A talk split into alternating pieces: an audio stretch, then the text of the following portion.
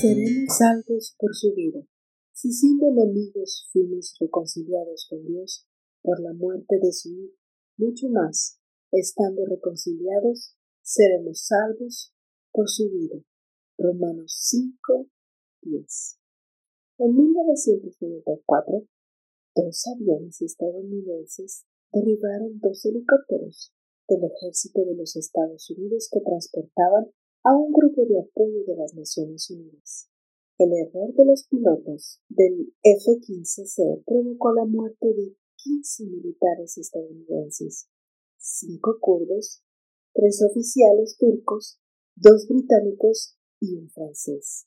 De inmediato, el Pentágono inició las investigaciones de ese fuego amigo.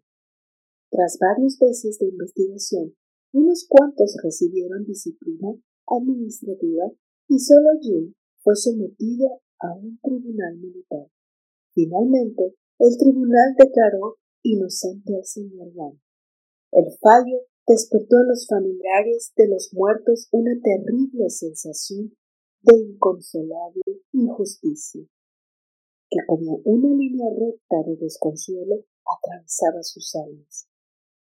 Calle, que vivía bajo la soledad de la viudez por aquel trágico incidente, se preguntaba ¿Cómo es posible que veintiséis personas hayan perdido la vida y nadie se haga responsable?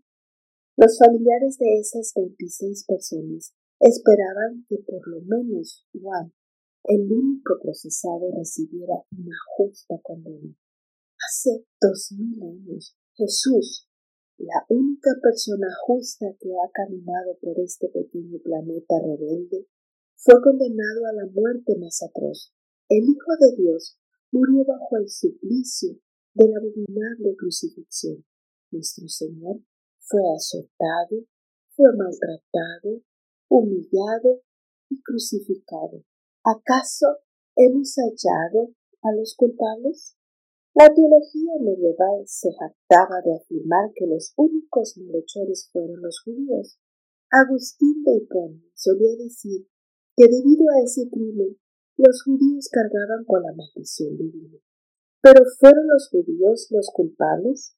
El credo dice que padeció bajo el poder de Poncio Pilato. Entonces, ¿es Pilato el culpable? En Romanos 5.6 se nos dice que Cristo a su tiempo murió por los impíos. La preposición griega que se traduce aquí como por cuando va seguida de un genitivo, como es el caso de este versículo, encierra la idea de para beneficio de el Señor no murió en la cruz para que nosotros nos dediquemos a tratar de hacer justicia, intentando que los culpables paguen. En todo caso, nos olvidemos que los culpables somos nosotros. Pero el punto clave del texto es que el Salvador murió para beneficiar a los impíos, y el mayor de los beneficios es que Dios nos promete que seremos salvos por su vida. Romanos 5, 10. Que tengas un bendecido.